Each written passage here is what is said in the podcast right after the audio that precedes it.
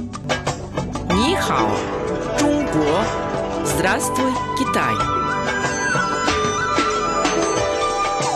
Международное радио Китая, 100-серийная программа Нихао, Чунго. Здравствуй, Китай.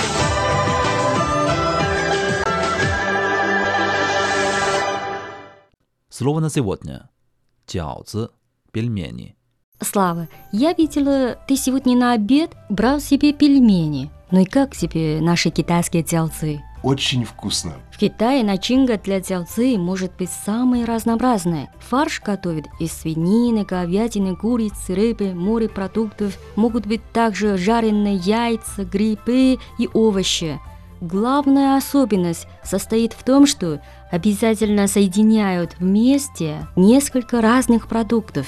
Малин, я знаю, что тяоци – это едва ли не главное блюдо китайской национальной кухни. В Китае, наверное, нет человека, который бы не любил пельмени. Я даже слышал от одного своего китайского приятеля такую поговорку «Нет ничего вкуснее пельменей и ничего приятнее сна». Ты даже знаешь эту поговорку про тялцы? Я слышал, что это блюдо появилось подаря известному китайскому врачевателю древности. Забыл, как его звали. Джан Чжунцзин. Да, это было более тысячи лет назад.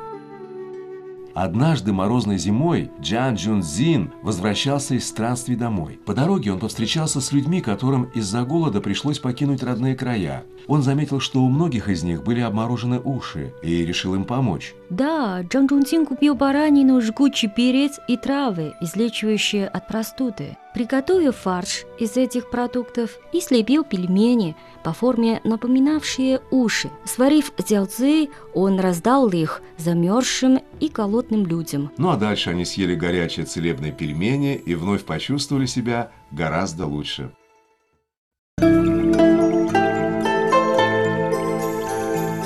Цикл программ о китайском языке и китайской культуре «Здравствуй, Китай!»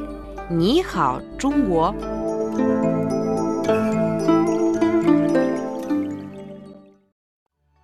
Малин, ты рассказала мне еще одну интересную историю. Теперь я знаю, как появились тяоци.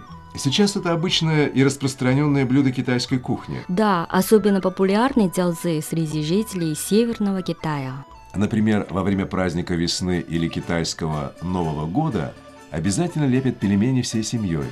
Тялцы являются символом единения всей семьи, счастья и благополучия. Кроме того, традиция есть тялцы в канун праздника весны еще символизирует уход старого и наступление Нового года.